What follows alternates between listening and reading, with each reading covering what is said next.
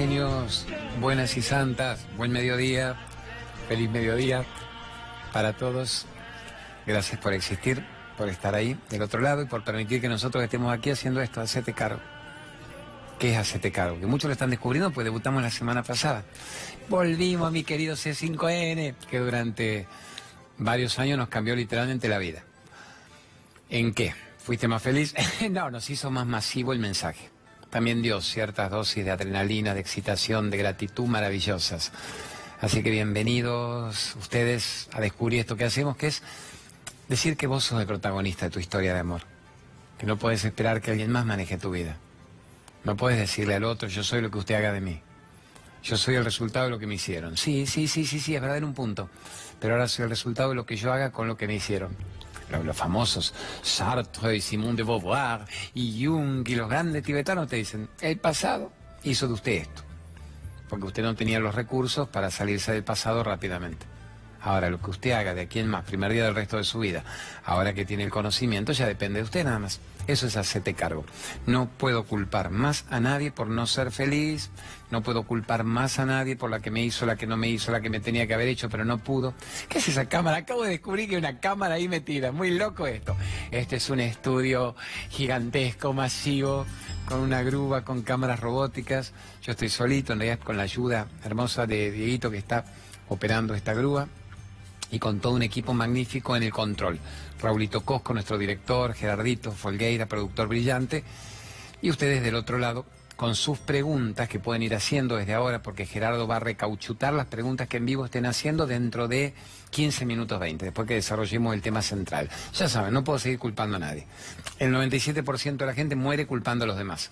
Soy la que me hicieron, soy la que me harán. ¿Cómo querés que sea feliz con la familia que tengo? ¿Cómo querés que sea feliz con el gobierno actual? ¿Cómo querés que sea feliz con el Fondo Monetario, la Reserva Federal, la devaluación? No me pude ir de viaje y además mi ex marido no me paga la guita y mi ex mujer. Y se les va la vida en una cantilena viciosa de víctimas.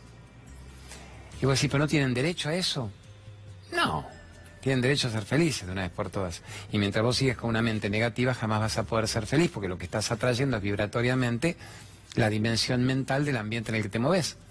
Vos sos la gente con la que estás. Vos sos tus pensamientos.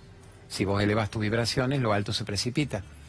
Si vos descendés en tus vibraciones, tenés millones de opciones de gente que está baja, hecha pelota, dormida, triste, miedosa, y es a la que vas a traer. O sea, al lado de la luz hay un bichaje, vieron que hay un bichaje, pero si intenta entrar el bichaje se consume y se quema. Sé luz, sé luz alta, inspira a los demás. Hay una frase hermosa de Jesús, que, que saben que lo mío no es de ninguna religión, pero respetuoso de todas, y él decía, si la lámpara o sea, si una lámpara, ¿verdad? Pero si la lámpara vos la dejas debajo de la mesa, yo la dejo acá, debajo del sillón, la gente no la ve y se tropieza. En cambio, si la lámpara la colocas en la cima de la montaña, la gente se inspira. Sea una lámpara consciente. Lo que nosotros llamamos, sea un servidor de la luz. A mí me gusta esa frase. ¿Sos un servidor de la luz o no? Bueno, todo el programa de ayer tuvo que ver con la abundancia. Si bien son temas que vamos a ir reforzando todo el tiempo, no voy a volver con las mismas palabras, aunque no hay un guion, a lo que tratamos anoche. Abundancia. Merecimiento. Soy una persona humilde, soy una persona agradecida, soy una persona servicial, soy una persona que merece lo mejor lo mejor debería venirme porque el universo vibratoriamente es neutro. Responde a tu accionar, a tu pensamiento, a tu decreto, a tu visualización. Responde a tu forma de ver la vida. Tan simple como eso. A mí una frase favorita es la actitud que tengas hacia la vida es la actitud que la vida va a tener hacia vos. ¿Qué actitud? ¿Cómo vas hacia la grúa? Vas diciendo gracias por existir, eléveme, lléveme a conocer espacios superiores de conciencia o sos un adicto al suelo que es el adicto al suelo, que también la grúa me tome patéticamente, adicto al maltrato, adicto a la víctima, estoy tirado, estoy deprimido, ya no me puedo levantar más, con las que me han hecho, me siguen pisando y agobiando, ya terminó todo para mí, salvate vos que podés, hijo, mira el ejemplo que le das a un hijo, salvate vos que podés, yo me quedo tirado en el suelo. Eso se llama adicto a la víctima, adicto al maltrato, adicto al puterío mental de tu baja estima. No tenés la culpa de eso, fuiste criado para eso, pero sí tenés la responsabilidad de salir del suelo una vez que descubrís un potencial infinito. ¿Estamos amores? Bueno, vamos ahora a la gran pregunta clave, que no es hoy abundancia. Pero está muy bien, eso el miedo y la duda frustran la abundancia. ¿Cuál es el sentido de esta historia? ¿Se plantearon esto? A ver, me intriga cómo va a poner Gerardo, mi productor brillante, cuál es el sentido de la vida. ¿Para qué vinimos a este plano? Esas son preguntas interesantes. O sea, la gente pregunta cuánto cuesta el pan dulce, con quién me acuesto el sábado, me llamó o no me llamó. Pero no preguntan qué misión tenemos en la vida. No sé, vos, Diego, tenés 25 años, ¿vos te preguntás qué misión tenés en la vida o no? 27, bueno, boludo, está bien, sos un imberbe indecente, que no habías nacido en la época de Odol, pelotudo. ¿Vos te preguntás qué misión tenés en la vida o no? Qué divino, me dice, no, Claudio. Bueno, es hora que después de este programa, con la expansión de conciencia que vas a hacer, te lo preguntes. ustedes, genios, ¿se preguntan qué misión tenemos en la vida? A mí porque es una pregunta recurrente. Entonces Gerardo, que está todo el tiempo en los Facebook, me dijo, Claudio, podés tocar en el programa de hoy algo que le está intrigando a tantísima gente, y no solo jóvenes de la edad de Diego, sino gente grande o dolitos de una edad avanzada que se preguntan, ¿qué misión tengo en la vida? ¿A qué vine? ¿Cuál es el sentido de haber nacido? ¿Para qué encarné acá? ¿Por qué no me quedé en un estado de luz, de plenitud, de conciencia y vengo a este mundo de quilombo? Con las tarifas de turno y los decapitados de turno en Siria. Con la insensibilidad social de los gobernantes en general y la decrepitud del cuerpo físico. ¿Cuál es el sentido de haber nacido? Bueno, esa es la gran pregunta. Dicen los buenos maestros espirituales que se puede contestar de dos formas. Primero está la misión mundana. ¿Qué es una misión mundana? Y después vamos a qué es una misión divina. ¿Y cuál de ellas será la misión imposible, la que se autodestruirá dentro de... No será Batman. La misión mundana es, ¿para qué tengo talento? ¿Para qué sirvo? Bien que hermoso esto. ¿Para qué tengo talento? ¿Para qué sirvo? Cuando yo exploto qué capacidades entro en estado de dicha. ¿Para qué sirvo? A ver, tengo un solo talento para algo o puedo sentirme una persona de plenos talentos o me educaron en el primer septenio con un chip tan limitante que me dijeron usted esto, usted esto, usted esto. Usted bueno con las manos, dijimos usted bueno con el intelecto, usted use su cuerpo, usted para los números, usted para la jardinería. Te limitaron y no te dijeron vos podrías hacer lo que quisieras. Podrías ser brillante con tus manos, con tu talento, con tu cuerpo. No te pongas límites para tu vuelo, para tu brillo. Entonces la primera pregunta es, tenemos que descubrir para qué tenemos talento. ¿Para qué tenemos talento? ¿Quién sabe para qué tiene talento? ¿Quién descubrió y lo aplica ese talento? Entonces alguien diría que me hago un tour, uno de estos test vocacionales. A algunos les funciona. Algunos son muy sutiles y otros son mucho más prácticos. Les funciona.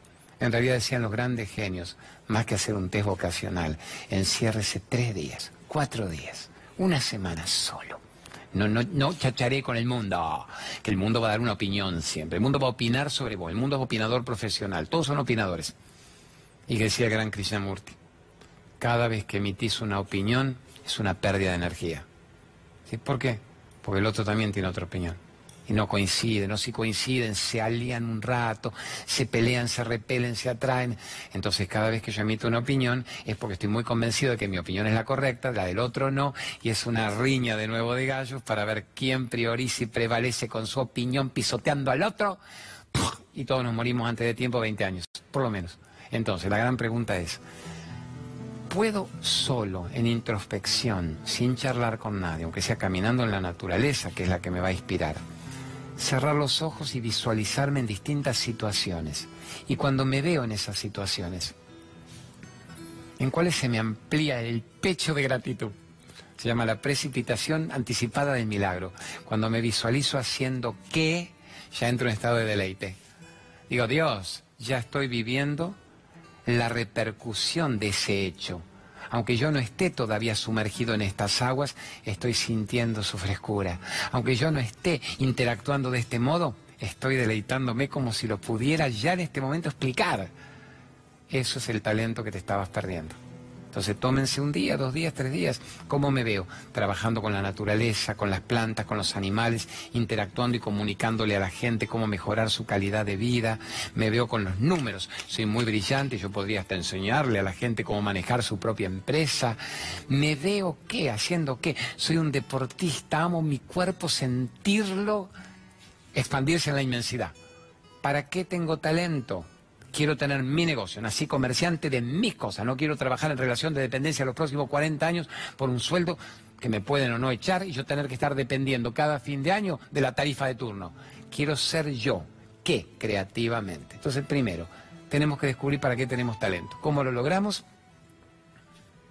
Visualización creativa. Cuando lo visualizo y lo decreto, ¿lo siento? Y siento que es mi momento y que me lo merezco y que yo vine a canalizar esos talentos, esos grandes talentos ilimitados, ya que a vos te limitaron mucho en tu explicación o la que el mundo quiso, la Matrix, la base del cráneo, el hipotálamo, los Illuminati chupando energías para que vos seas funcional solamente al engranaje que la sociedad necesita de vos. El Pink Floydaje, el de Wolver, pa, pa, pa, todo el picadero mental. ¿Para qué tengo talento? Y ponele que lo vas a descubrir.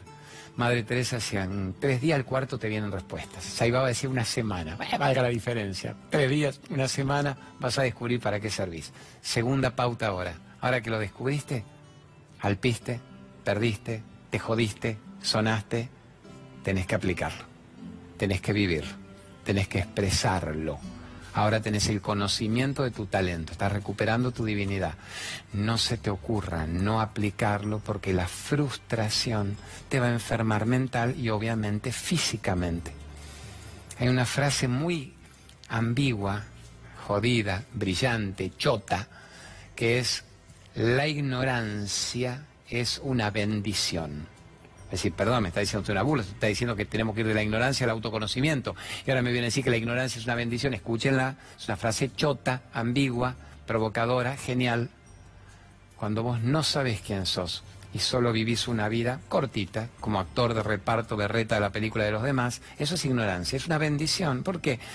Mm, me voy a chupar algo después. ¿Con quién podemos salir? ¿A quién le grito? Tengo partido de fútbol mañana, juega mi equipo.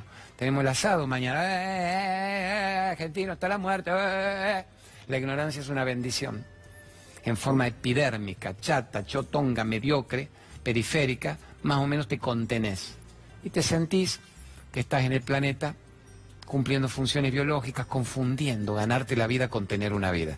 Pero cuando se va la ignorancia es un quilombo total. La pérdida de la ignorancia es una maravilla y es un quilombo brutal. Ya no te podés engañar más a vos mismo, ya engañaste al planeta, ya no te podés mentir más a vos mismo. Nadie engaña a su propia conciencia.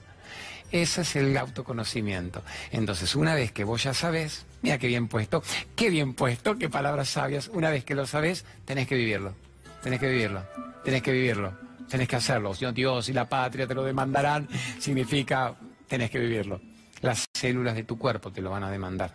Las células de tu cuerpo te van a decir, negro loco, ahora que tuviste la bendición de saber quién sos, ¿qué haces que no lo experimentas? Sos un sadomasoquista vos. O sea, que ahora que descubriste el milagro de tu talento, ¿cómo no lo aplicas? ¿Cómo no lo aplicas? Muy fuerte eso, entonces tenemos que aplicarlo.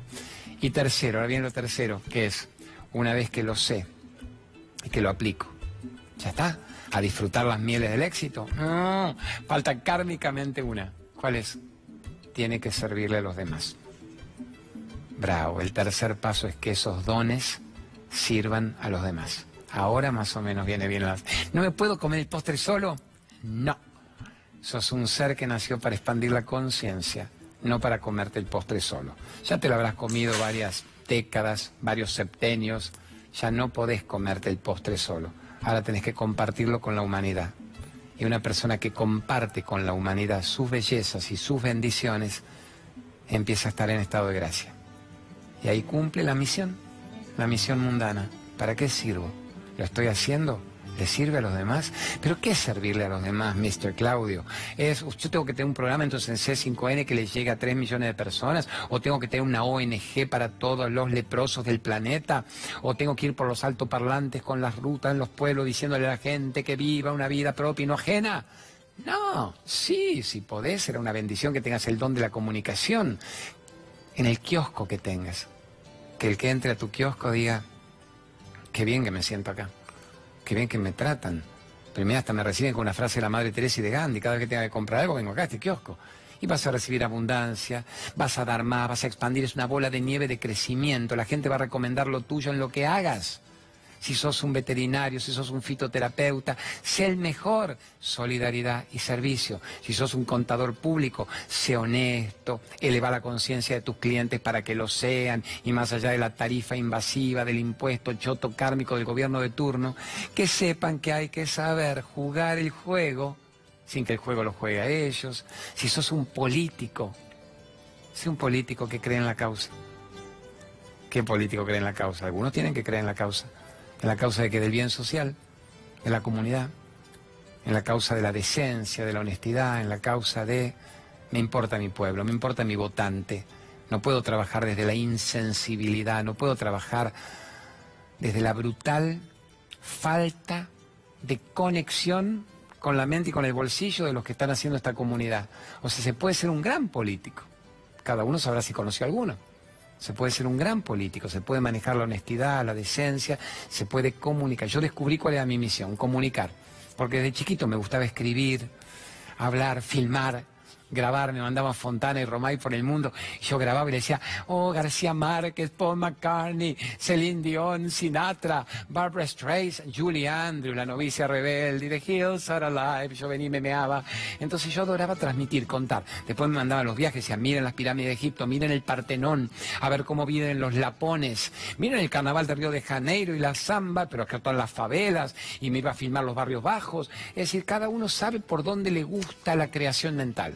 Después con el tiempo hice que eso se volcara más a la transmisión de conceptos espirituales prácticos, de ninguna religión, respetuoso de todas, básicamente contándole a la gente que creyese en quien creyese, creyese en sí mismo. Y ahí entré en estado de éxtasis dije, bueno, lo puedo hacer. Se me están dando las chances de hacerlo a un nivel masivo. Se ve que conspiro, el universo conspira. ¿Quién dice el Paulo Coelho? El universo conspira para aquello que vos crees que tenés para transmitir, pero conspiran neutramente, si conspira para el karma duro o conspira para una vida dármica. En este caso, compartí tus maravillas. ¿Qué es compartir tus maravillas? Transmitir todo lo bueno que puedas de los talentos que tengas para que la sociedad mejore. Dijimos ayer, si te vas de este cuerpo, ¿dejaste un lugar mejor? ¿O fuiste un indiferente fuiste un negativo? ¿Fuiste una persona que jodió la mente y los corazones de los demás? ¿Fuiste una persona que elevó la conciencia? ¿Fuiste una persona que ayudó a uno por día, dos por día, tres por día, mil por día, a que se descubrieran a sí mismos en su mejor estado? ¿Fuiste una persona positiva y bella? ¿Fuiste una persona chota, negativa, indiferente? ¿A qué vinimos a este plano? ¿A qué vinimos a este plano? A cumplir una misión. Entonces la gran pregunta de nuevo, ¿descubrieron cuál es su misión? Y si ustedes me dijeran sí, bravo. Y si me dijeran no todavía, dale, metele. ¿Cuánto tiempo? Ya, metele. No esperes un año. Ya, en este instante, antes de dormir, ¿para qué tengo talento? Me visualizo haciendo qué cosas. Y esas cosas que me visualizo haciendo, ¿le servirían a los demás? Yo me gano la vida, me gano a mí mismo en la contienda, pero el universo te va a enchufar oleadas de abundancia, oleadas de salud, oleadas de endorfinas y de deleite. Ahora, ¿ya está? ¿Tutto quello es fatto? No. Falta la verdadera misión. Pero vos me decís, entonces, ahí está, la mayoría de las personas no resuelven su misión mundana. Eso está genial. Pero ¿no era esa la misión para la cual vinimos? No, esa era una de las dos. A ver, si lo hacemos gráficamente, del 100% del planeta se dice que el 90% no resuelve su misión mundana. Se van en estado de frustración, de desazón por no haber compartido sus dones y sus talentos. ¿Estamos? El 90%. Ahora, del 10% que queda, esto es fuerte. Pónganle que el 10% descubrió su misión mundana. Yo la descubrí. Yo siento que la recontra descubrí, gracias a Dios, benditamente desde chico. Falta la misión divina que es la única misión que te garantizaría el pase de plano sin necesidad de retorno a la escuela, sin necesidad de volver a repetir diciembre y marzo todas las materias acumuladas por mi ignorancia que requieren de mi nueva experimentación en el planeta Tierra hasta que cierre el combo placer-dolor del planeta Tierra y me vaya a un plano mucho más expansivo, digamos, jardín infante, primaria, doctorado. Entonces, ¿cuál es la misión divina? Digamos que el que cumple una misión mundana la pasa bastante bien en la vida. El que cumple su misión mundana, kármicamente está contento, está alegre, no es profundo, no está muy espiritual, pero tiene los bolsillos más o menos llenos, tiene actividades lúdicas, se lleva bien con la gente, no está en estado de frustración. Y como decir, ¿cómo la pasa? Bomba. No se plantea que hay más allá o se lo plantea, pero no indaga si estoy bien, no me venga con el quilombo, déjame joder que yo me duermo en paz, no jodo a nadie, tengo guitita y hasta ayudo a los demás y soy feliz con lo que haga. Lo que no está mal, es un muy buen karma. Esa gente que dice, mira, la viejita está divina, 80 años, parece 60, le duró el marido 40 años, vive en la, montaña con las cabritas, los nietitos, bueno, como Heidi, ¿no? Heidi. Pero ojo, si todas las Heidi terminan, viene el tsunami, barre la montaña, las cabritas, la paralítica, el pedrito, y la vida se nos va igual, pero algunos la han pasado mejor que otros. Los que descubrieron su misión mundana la han pasado mejor que los que no, que son seres oscos, torvos, negativos y sumamente, ¿qué? envidiosos. La envidia es la peor frustración, porque cuando vos envidias al otro ya bloqueaste eso que envidias en vos mismo. En lugar de admirar al otro y decir, el otro lo logró, carajo, la lámpara en la montaña de Jesús. Yo soy el próximo, a ver, voy subiendo la cuesta, yo soy el próximo. Ya llego, me marcó un camino, ¿no? Lo envidio, hijo de P, ¿cómo le va bien? Querido, ya estás hundido en el lodo de tu propio odio, que te denigra celularmente y te morís antes de tiempo sin haber resuelto nada. Eso es un potencial tumoral continuo porque tu envidia te ha frustrado y te ha jodido, pero todavía puedes cambiar y modificar eso. Entonces vamos a la misión.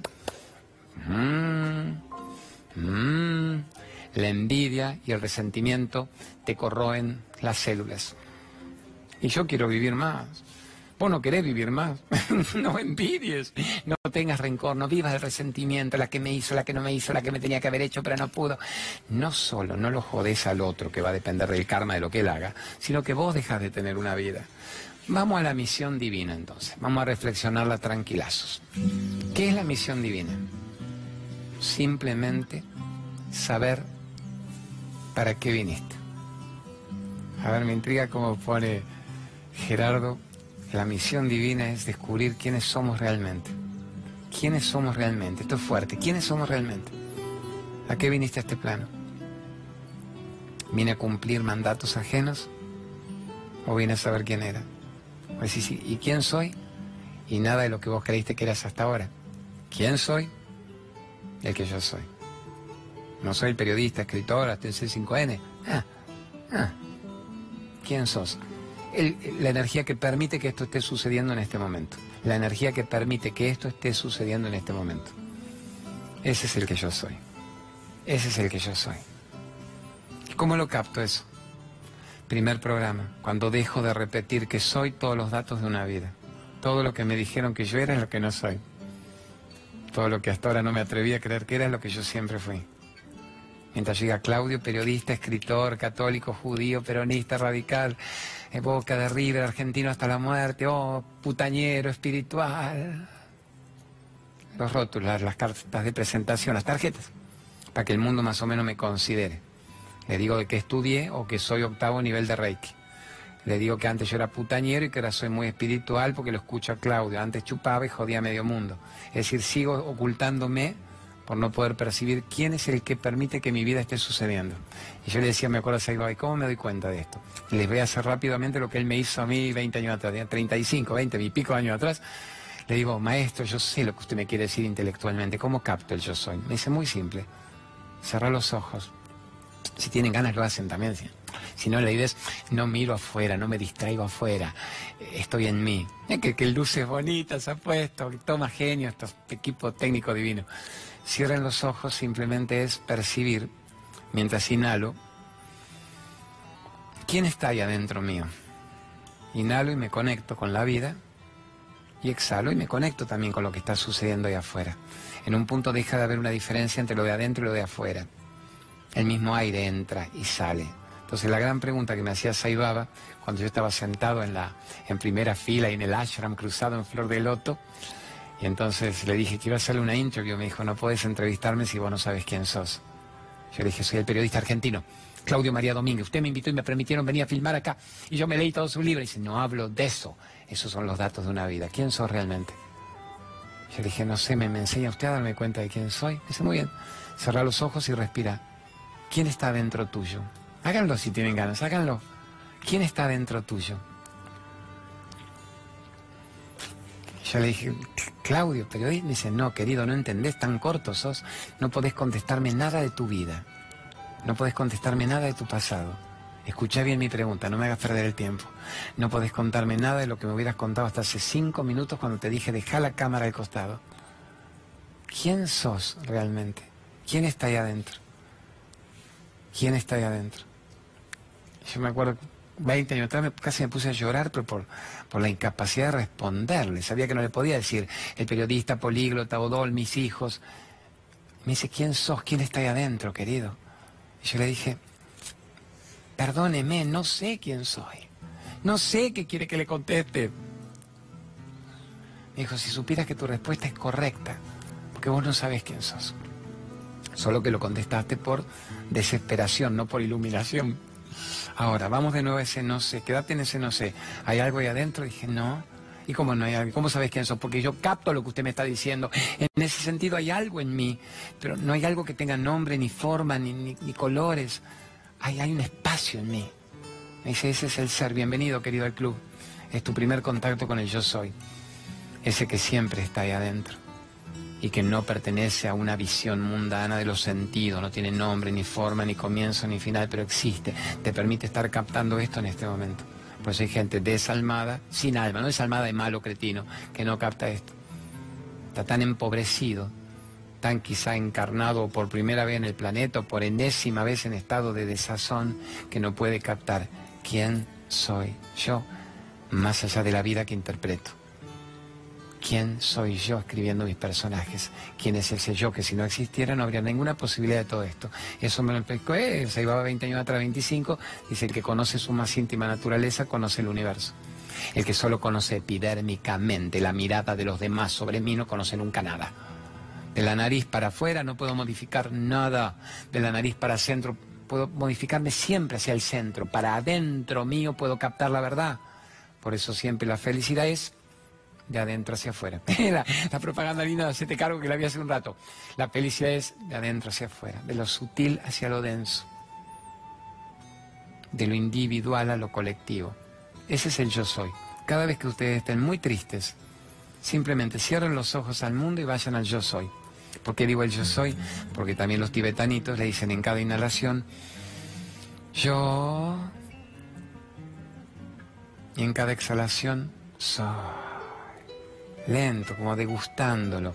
Madre Teresa le decía a las monjitas, recorra el aire, sígalo visualmente, deténgalo, sostenga un rato ahí. Y cuando exhala, reténgalo también. Manténgase. Yo soy. Ahí estoy frenando esto. Estoy frenando el pasado y el futuro. Estoy frenando el me pica, me duele, no vino, no me llama, hijo de P, gobierno, mierda. Yo soy. Una pulseada siempre, entre el viejo ego y el ser. Es una pulseada entre el condicionamiento de la mente, que siempre va a querer ir al pasado y al futuro, y el yo soy que está en este instante. ¿Quién va ganando? ¿Quién va ganando ahora? ¿Quién va ganando? ¿El observador o el personaje? Plantéense eso, ¿quién va ganando? El personaje, Claudio, Obsérvalo el personaje de Chavalo y evita que prolifere y que avance. Entonces la única misión finalmente es, ¿quién soy yo? Y una vez que uno lo descubre, una vez que uno lo devela, ¿qué hago? ¿Ya está? ¿Me desencarno tranquilo? ¿O me voy a tirar en bolas a la ermita y que, no sé, que los sabios tibetanos me den néctar y ambrosía? No, seguís viviendo tu vida en el mundo con tus seres queridos, con tu creatividad mundana, pero todo se modificó, todo sigue igual, pero todo sigue diferente, ya sabes quién sos. Y lo demás es una proyección de tu nuevo estado de conciencia. Y te llevas divinamente bien con los demás, te amas más y mejor con tus seres queridos, sentís una unidad con la creación y con la vida. Y te va en forma abundante y tenés salud y te sentís 20 años más joven que el dato de tu DNI en el DNI tenés 70, 80 y te sentís de 40, de 20 y decís el mundo es mío, pero no mío de posesión, de apego, el mundo es mi lugar de expansión. Qué bien que la paso en el planeta. Qué bien que la paso en el planeta. Y hay otra gente que sufre tanto su vida en el planeta. Y otros hacen tiempo en el planeta. Hago tiempo en el planeta, yo planeta Tierra. Otros sufren el planeta y otros disfrutan el planeta, según el estado de conciencia. Esa es la misión divina. Solo eso. A ver, los genios dicen, vinimos a eso, vinimos a disfrutar sabiendo quiénes somos realmente. Lo real me define, lo irreal ya no me transforma. Hoyo, que es muy pícaro, dice, vacíate, vaciamiento del ego. Ya no estoy acá. Estoy acá, pero no estoy acá. Significa cuando el otro busca en mí el conflicto, no me encuentra. El otro busca el conflicto. Y yo antes le hubiera explicado lo equivocado que estaba. Y que no tiene razón y que yo tengo razón y que vos sos eso. No, vos sos eso. Y explotan todos. Ahora cuando el otro genuinamente ve en vos lo que él cree ver según su ignorancia, según la manipulación que tuvo en su vida, según la crianza, ya no te encuentra para el conflicto. Pues ya no tienes necesidad de conflicto. ¿Por qué va a seguir el diálogo de ignorantes cuando uno tiene un cierto autoconocimiento? No lo desprecia, no es ignorante asqueroso, arderás en el infierno. Le da elementos para que capte él también o encontrará vibratoriamente en cada esquina a alguien tan ignorante como él para ver qué hacen al respecto, pero ya no me encontrás a mí para el conflicto. Me sustraigo. Antes el otro te decía, y dijimos, ahora vos decís, o sea, me, hablará a mí, le habla otro en el estudio, pero me voy, me voy bien, como decimos, me voy con gracia divina, con calma. No me voy con el ego herido, con el ego superior porque entendí. Y cuando el otro me putea, yo le digo, me voy. Y digo, mira cómo lo cagué, cómo lo cagué, hijo puta, cómo lo cagué. No, eso también es un ego patético. Me voy en estado de claridad, de alegría, de dicha. Veo que es un hermano provocador, que no es un hijo de P. Es un hermano provocador que me quiere recordar si yo estoy aplicando y practicando mi conocimiento. ¿O no? ¿Se entiende, amores? Eso sería misión humana, misión divina. Propongo lo siguiente. Hagamos una tanda, que se van a volver locos mi equipo técnico, dice, no, si te habla, hable, no te hace la tanda nunca. Porque después de la tanda, propongo así, vamos a hacer ping-pong de preguntas y respuestas, pero que elija, Gerardo se anotó 182 y no van a entrar más de 10. A ver si logramos meter 15, 20 minutos de... Pero en lugar de poner, a ver, porque recién me cae una piba, acá, cuando estábamos en el. antes de entrar. Me dijo, podés decir mi nombre, por eso lo digo. Selene, mira qué hermoso nombre, la luna, Selene con S. Y es de Comodoro Rivadavia. Entonces viene y me dice, Claudio, mi vieja te adora, te quiere más a vos que a mí. Piba de 20 años, 22, muy bonita. Me dice, mi vieja te adora, le podés hablar en el programa, te suplico, me vine hasta acá solo para verte. Digo, ¿cuál es tu lío, amor mío? Dice, estoy en una relación con otra chica. Dice, mi vieja es lo peor que le pude haber hecho. Me desprecia a mí, la desprecia a la piba, no la puedo traer a casa y me gustaría compartir ese amor con mi madre. Y le dije, dale que lo toco ahora el tema, dale que lo toco. Y Gerardo me dice, pues te fabriqué 182 preguntas. Bueno, vamos a hacer un ping-pong. Lo que él ha hecho es tomar en cada pregunta el miedo a la muerte 100 preguntas similares. Así que hacemos ping-pong de preguntas y respuestas, genios bonitos que están con su misión mundana y con su misión divina cuando venimos ahora de la tanda. Y después tenemos una historia también muy movilizadora para generar vuelo, brillo, merecimiento, maravillas. Ya seguimos con nuestro siete cargo por mi glorioso y amado C5N.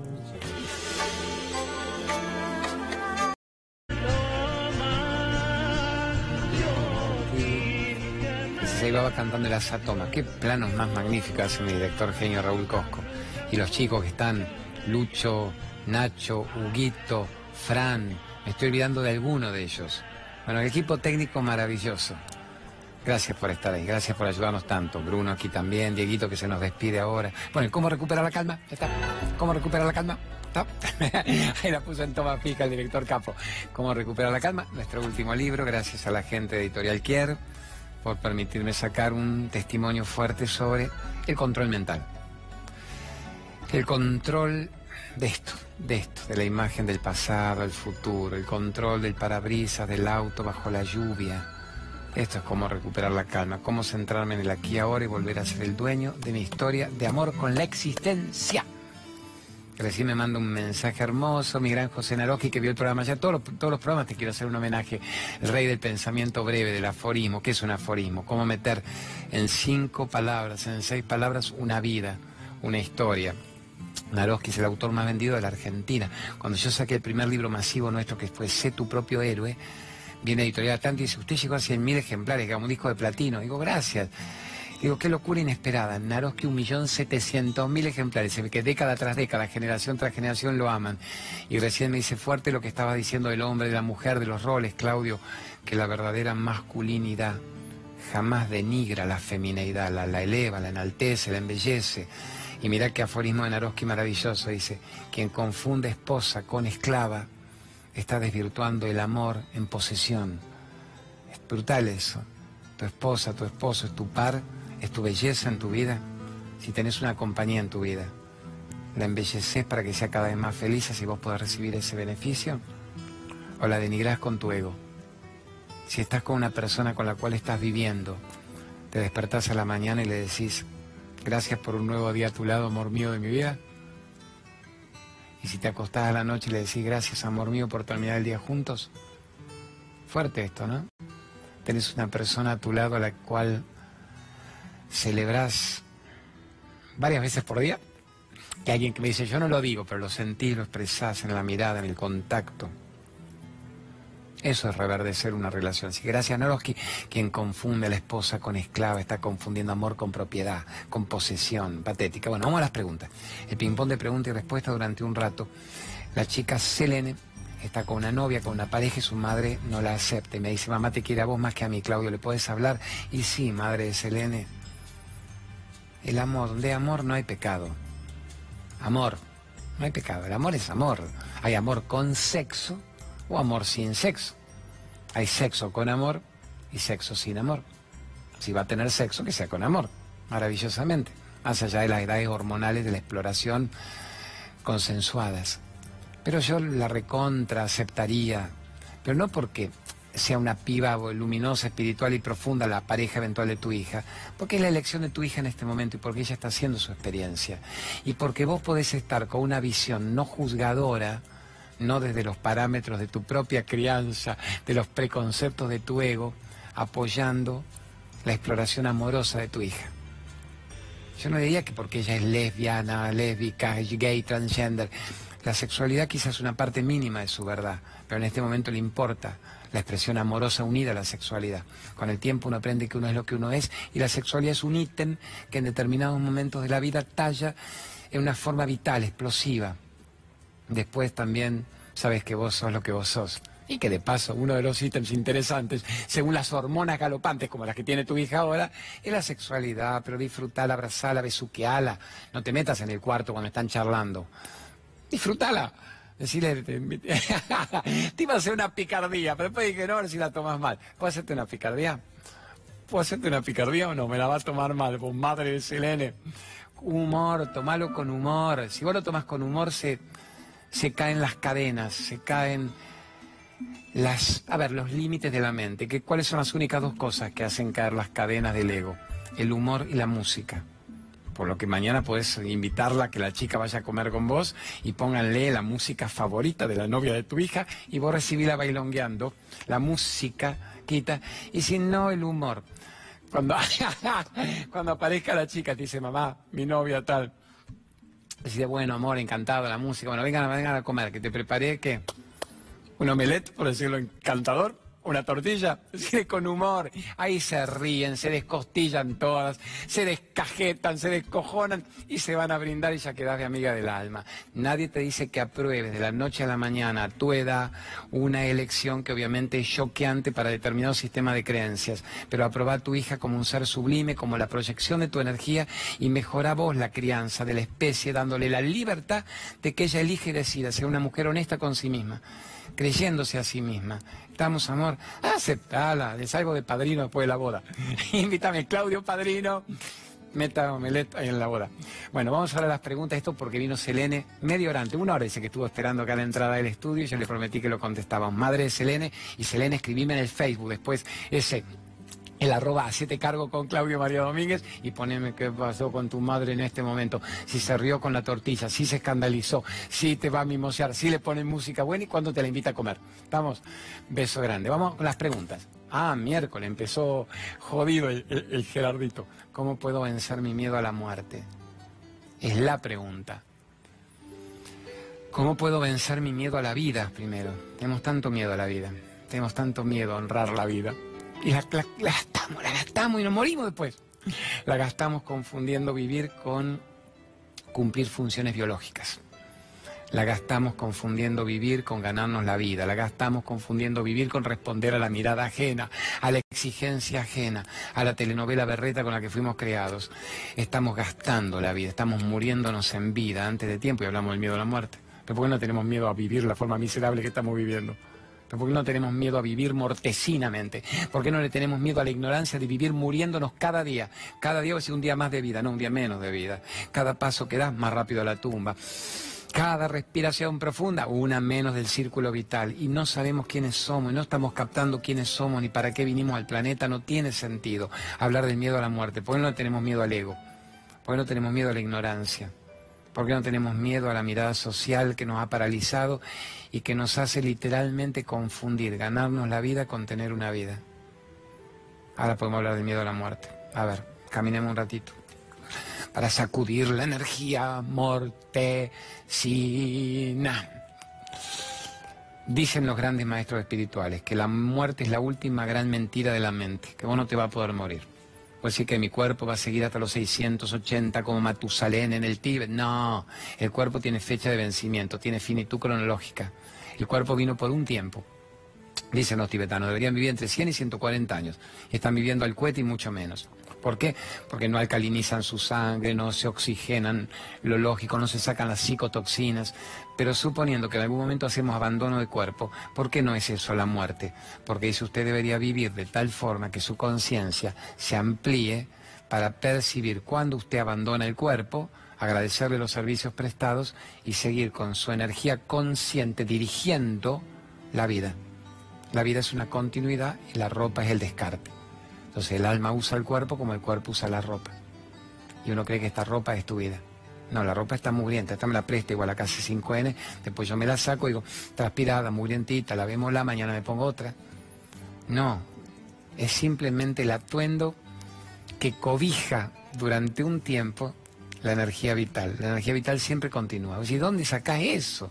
Te chupás de la espirulina con Fernet, que es un delirio místico. Eso no. Los grandes maestros espirituales de la historia te enseñan. El cuerpo es un instrumento de la fuerza espiritual y dura un tiempo.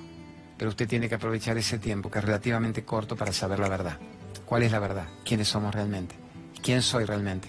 Nada de lo que creíste que eras. ¿Quién sos vos? Ahí está la gran pregunta del alma. ¿Quién soy yo? Todo vuelve a lo mismo. El laberinto de Creta, el hilo de Ariadna, Dédalo, Ícaro, todo vuelve a lo mismo. Después vamos a hablar, uno de estos programas vamos a hacer mitos y la desmitificación, mitos y la aplicación práctica de esos mitos. ¿Cómo puedo vencer mi miedo a la muerte? Viviendo plenamente cada instante, pero compenetrándome en lo que yo soy internamente, no viviendo cada instante con mi actividad peligrosa, porque algunos decían, il faut vivre dangereusement, decían, hay que vivir peligrosamente. ¿Qué es peligrosamente? Hago adrenalina, me tiro por el paracaídas, el parapente, me zambullo para sentirme que estoy vivo. No, un día te a hacer porrazo con el parapente, igual te va a la mierda. Y te moriste 30 años antes de tiempo, pero peligrosamente. No, peligrosamente significa amenaza a la mente mortecina, cansina, rutinaria, haciéndola sentirse excitada por la grandeza de estar siendo parte de la existencia. Como decir, me arrodillo, me arrodillo ante la existencia. Me arrodillo ante la existencia. Gracias, existencia. Como hace esto, ah, la ola del recital. Me arrodillo ante la existencia. Estoy vivo y es un milagro. Eso es vencer a la muerte. Estoy vivo, estoy vivo, estoy vivo. El único momento en que no me estoy muriendo es aquí ahora. Sí, pero cuando me muera en serio no te vas a morir. Digamos cuando haces pase de plano. Bien, bien. Cuando desencarne cuando abandona ropaje, tenés que haber practicado desde este mismo instante, cada día, la percepción de que lo que vos sos se desprende todo el tiempo del ropaje y regresa. Y en la noche, cuando está el ropaje latente, el REM, y vos te vas por espacios de sabiduría extraordinaria, si tu mente se conecta con la mente superior y con el yo soy, y ves que estás en otras mentes y en otros cuerpos y en otros egos, eso indica la absoluta posibilidad del salto cuántico de la energía cuando me sustraigo a los límites de decir yo soy este envase de 4x4. Para eso se practica la espiritualidad práctica, la meditación, de la medicación a la meditación. ¿Y qué religión te da esto? Cualquiera, la que vos quieras. No tenés que ser ninguna religión para saber esto. Una persona religiosa ya es religiosa de la vida, no tiene que ir a un templo para captar esto. Pero si tu templo te lo hace captar maravillosamente bien, pero si tu templo no te lo hace captar y vos rezás a una estatua como si fuera Dios, pero salís del templo y no ves a Dios en un perro, en un discapacitado, en un enfermo, ¿qué religión estás teniendo? Querido, menos te van a enseñar la trascendencia del pase de plano. O sea, el gran aprendizaje no es como compenso la absurda devaluación del 101% del dólar en el año en la Argentina emparetándote con Venezuela, Siria y no me acuerdo qué otro país. Venezuela, Siria, Argentina. No es solo ese horror, que es una trampa mental para ver cómo me salgo de la carencia de gobierno de turno y entro en la abundancia. La única pregunta grande es cómo pierdo la conciencia del cuerpo como mi única realidad y cómo utilizo este instante para despertar y percibir quién soy. Eso es perderle el miedo a la muerte. Vas a seguir vivo, vas a seguir vivo, quieras o no quieras, solo que si estás muy ignorante, la gente ignorante que cree que se muere, se muere porque mentalmente fabrican las condiciones de la muerte, de la cual eventualmente despiertan. Dicen, esto era pero fabrican su estado de conciencia. Por eso una persona que dice, cuando me vaya, me voy con Jesucito y los ángeles con el halo, durante un tiempo tiene esas imágenes creadoras, hasta que después tanto ángel con el halo y los villancicos se aburre y dice, ¿a dónde sigue esta mano?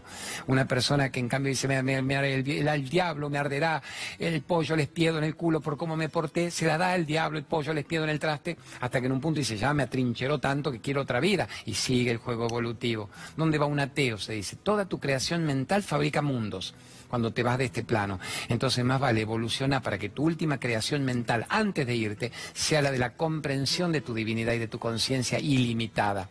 Un ateo dice no hay nada. Y cuando se muere, ¿a dónde va? A la nada. ¿Y qué hace el ateo en la nada? Dice, viste que no había nada.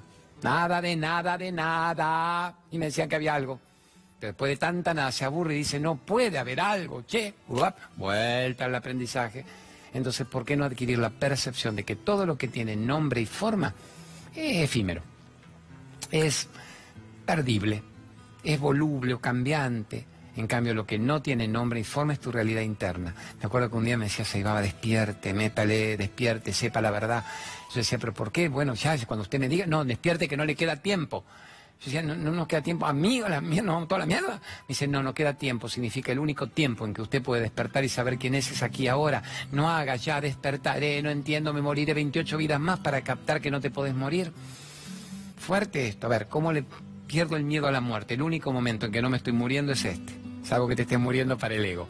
Viví, respirá, amá, saná, respirá, abrazá tu inmortalidad interna. Y cuando hagas abandono de cuerpo, los casos de muerte clínica son fascinantes. Todos los que ven cómo se van del cuerpo y ven el cuerpo y te dicen, yo veía a los paramédicos tratando de reanimarme la veía a mamá llorando ahí en la esquina y veía a mi hermana que estaba llorando, pero mi hermano pedía la guita de la herencia que le correspondía. Saben todo y nadie quiere volverlo, pero es que no quieren volver. Sí, pero ¿por qué volviste? Me explicaron que había todavía unos temas que resolver. Una piba dice, vi mi hija llorando, y dije, vuelvo, coño, vamos. El estado de paz detrás de la tormenta es sublime. La tormenta es la provocadora. Entonces vamos a trabajar el miedo a la vida. Y cuando uno ama la existencia, sabe que la existencia ya está en vos y no puede perderla. Va a haber un reciclaje. Los seres que se han amado en esta vida, te dicen ahí todas las religiones, multiplican el amor que han sentido en el pase de plano porque no está el ego de carne y hueso kármico jodido peleando. Estamos, amores, podemos seguir todo el año con esto. ¿Qué más, Gerardito? Mándeme dos, tres más, que después quiero una historia. Guárdeme los últimos tres minutos del programa para una linda historia, la del alpinista. ¿Hay, una, ¿hay alguna religión superior a otra? No salvo aquella que te haga amar.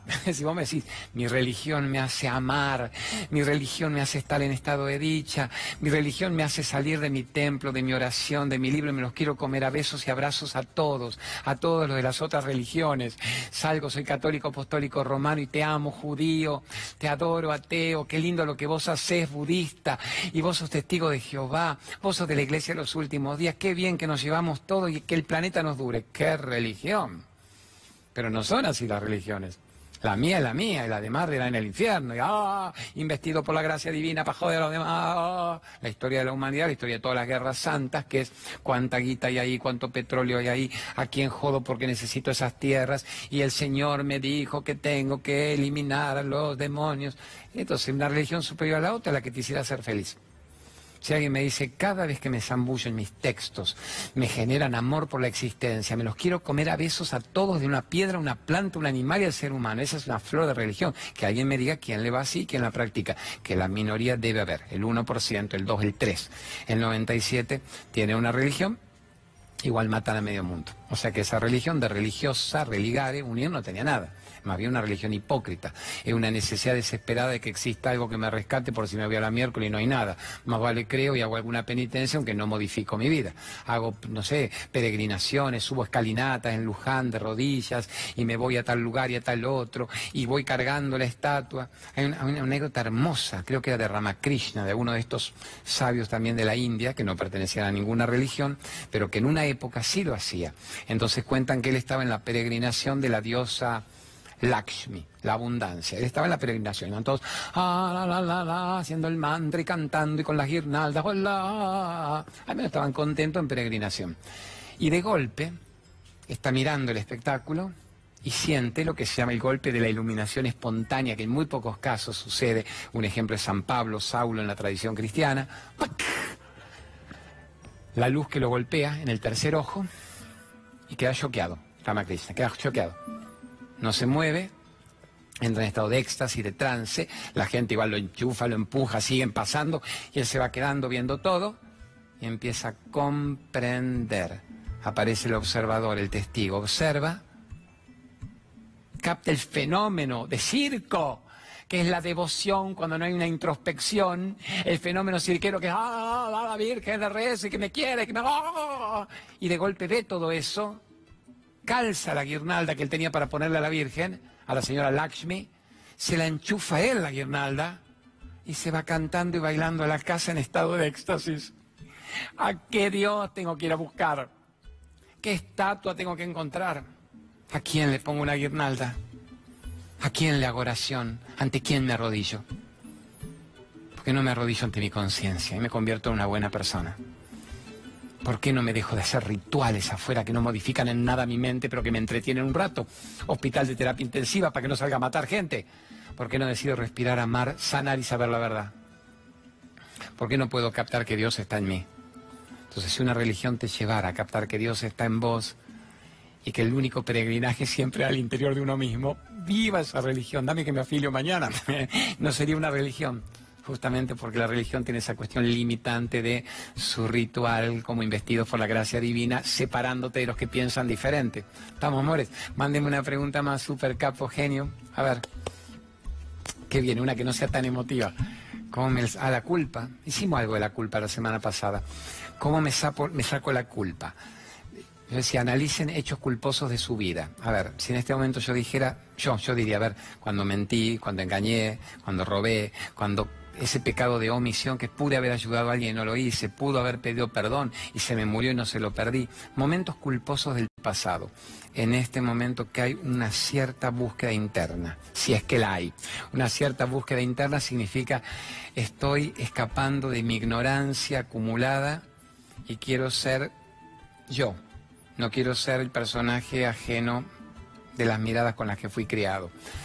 Entonces, en este momento, uno por uno de esos puntos, ¿yo robaría nuevamente? Sabiendo que más te lo gastaste en remedio y más te curraron los demás por haber robado un dinero. En este momento engañaría, mantendría, como dijimos, relaciones, ¿qué hago con quién me quedo? Con esta, con la otra, quédate con vos mismo y se verás. En este momento me haría el aborto, que dijimos no, lo tendría el pibe y le diría, si hay un alma que tiene un residuo y quieren hacer a través mío, lo voy a criar en estado de luz y de belleza y de libertad, que no tiene la culpa el padre que tiene, carajo. Ese es un cambio de actitud culposa. Si en este momento viviera, le pediría perdón y le diría gracias por haber aparecido en mi vida. Si en este momento pudiera, no especularía jodiendo a alguien para sacar un provecho, sino que compartiría el provecho que yo estoy generando en mi propia historia y le diría, hermanos, sumemos fuerzas a favor de la vida. En ese momento ya no hay más culpa. ¿Por qué? Porque ya voló. Y la mente te va a decir, no le creas, Claudio Domínguez, te cargo, vete a la culpa de lo que hiciste, te va a arrastrar 28 vidas más, carajo. Y bueno, ese es el ego que no te quiere soltar. Y vos decirle, mmm, boludo, un pito catalán, me agarraste tantas vidas. Ya no te dejo más. La llave de la jaula la tenía yo de adentro. Y vos me hiciste creer que la tenías vos de afuera. Nadie puede hacerme infeliz sin mi consentimiento. Ni siquiera, o principalmente no vos, ego querido. No te detesto, sos un buen instrumento de trabajo sos un buen dato para manejarme corporalmente en el mundo, pero sos muy mal amo y señor. Así que querido, goodbye por ahora. Vamos a hacer una linda historia. Tenemos 100 preguntas para la semana que viene. Vamos con el alpinista. Vamos a necesitar en la despedida de mi Dieguito Brici, gran grúa, gran acá, gran Jimmy Graham, vamos a decir, porque es un alpinista. A ver cómo lo manejamos entre mi director Raulito Cosco y el Diego. Alpinista, ¿qué hace? Pico, pala, pico, pala las grandes alturas del mundo. El flaco este se había hecho desde el Kilimanjaro hasta la Concagua. Se había hecho el Everest de los Apeninos a los Andes, como la novela de Edmundo D'Amicis, el de corazón, que era de mi época. Y llega en un momento casi a coronar lo último que le faltaba. Y estaba a 10, 20, 30 metros de la altura final que demostraría que era el héroe alpinista del planeta. Y en ese momento, pico y pala y pico y pala, se larga una tormenta huracanada, con amenaza de vendaval, con avalancha de nieve, el flaco empieza a no ver nada, no ve nada, manotea, y en un manoteo se le escapa por un risco, por un peñasco, el pico, y empieza a caer desesperadamente en el vacío, en la oscuridad, con el viento huracanado, caer a una muerte segura, y el flaco empieza a gritar, ¡Oh, Y en el momento que termina de un Dios, se frena la caída. No revienta, no se mata. Frena la caída colgando en el vacío. Imagínense la maca del alpinista sin ver nada, pero colgando. O sea, no explotó mi cuerpo, no me reventé. El flaco, con la lógica, dice, obvio, el pico mismo, con la pala, con el arnés, tiene que haberse enganchado en alguna punta del peñasco y me salvó Dios, Dios, Dios, Dios, vos me salvaste le agarra un ataque de fe, más, que de fe, de desesperación. Y la voz interna dice, negro, no pediste Dios, salvame, y bueno, te frené la caída. Ah, ah, ah, Dios, existís, querido, no perdamos tiempo que hay muchos llamando, ¿está bien? No, a ver, razonemos, si me salvaste, hagámosla completa. Si vos me dejas acá colgando en la nada, me veo la deriva, me agarro hipotermia, se me congela el cuerpo, los huevitos, no duro cuánto, media hora, 40 minutos, hasta que vengan de algún refugio, se den cuenta de lo que me ha pasado. Y dice, ¿qué querés negro? Clara, orden clara, decreto, visualización clara, no me haga perder el tiempo. Bueno, me podés rescatar y salvar, que yo salga de este, que llegue a un refugio, que me salve y me recupere. dice, muy bien, rápidamente. Agarrás la soga con la mano izquierda, meté la mano derecha, tenés una navaja en el bolsillo derecho. Sí, es verdad corta la soga fuerte y déjate caer que yo me ocupo. Y el alpinista le dice, no, si yo te pedí salvame rápido, no, no me revientes rápidamente, salvame, la quiero vivir. Si vos me haces que me caiga, me estrello, si me clavo un pico como en las películas de la profecía, no me podés salvar. Hijo, no tengo tiempo, hay muchos llamando en estado de distinta ignorancia. Corta la soga y déjate fluir y yo me ocupo. Dios, y se le va la voz interna, se le va el diálogo interno cuando una persona no focaliza en el diálogo interno. Entonces acá viene la pregunta a ustedes, nos quedan dos minutos de programa. Tienen 30 minutos para decidir si ustedes estuvieran en esa situación. Y la voz te dice, negro, corte, no rompa boli, déjese caer, la gracia divina se ocupa. Estás en esa circunstancia, no puedes ver nada. Viento huracanado, no veo nada, nieve, avalancha, miedo, miedo, miedo corto o no corto, pues también si no corto puedo esperar que quizá alguien causalmente pase por acá y me rescate. ¿Qué hacen ustedes? ¿Cortan o no cortan? A ver, ¿qué hace el Raulito Cosco? ¿Qué hace el Gerardito Folguera? ¿Qué hace Diego en tu despedida? ¿Cortás o no cortás la soga? No es para pensarlo tanto, ya te morís de hipotermia, ¿cortás o no cortás? ¿Qué hacen ustedes? Bueno, cuando yo esto lo pregunto en las cárceles, en los hospitales, en, en las charlas masivas, la mitad te dice, no, no, no, no. Y la otra mitad te dice, no, que sea lo que Dios quiera, tiene que haber una energía divina. Bueno, ¿qué hizo el alpinista? ¿Cortó o no cortó? ¿Cómo cierra la historia, genios más bonitos del planeta? La historia cierra de este modo. A la mañana siguiente, ah, lo encontraron al alpinista. Lo encontraron al alpinista, finalmente. Pero estaba congelado, muerto, colgado de la soga a medio metro del suelo. Si él hubiera cortado la soga, se caía, se pinchaba el culo y decía, ah, vamos, ok, tiene que haber un refugio, vamos, vamos, vamos, que rescate. Pero no corta, el ego no corta, no hay confianza en la gracia divina, no hay confianza en el diálogo interno, no hay una fe interior que te movilice.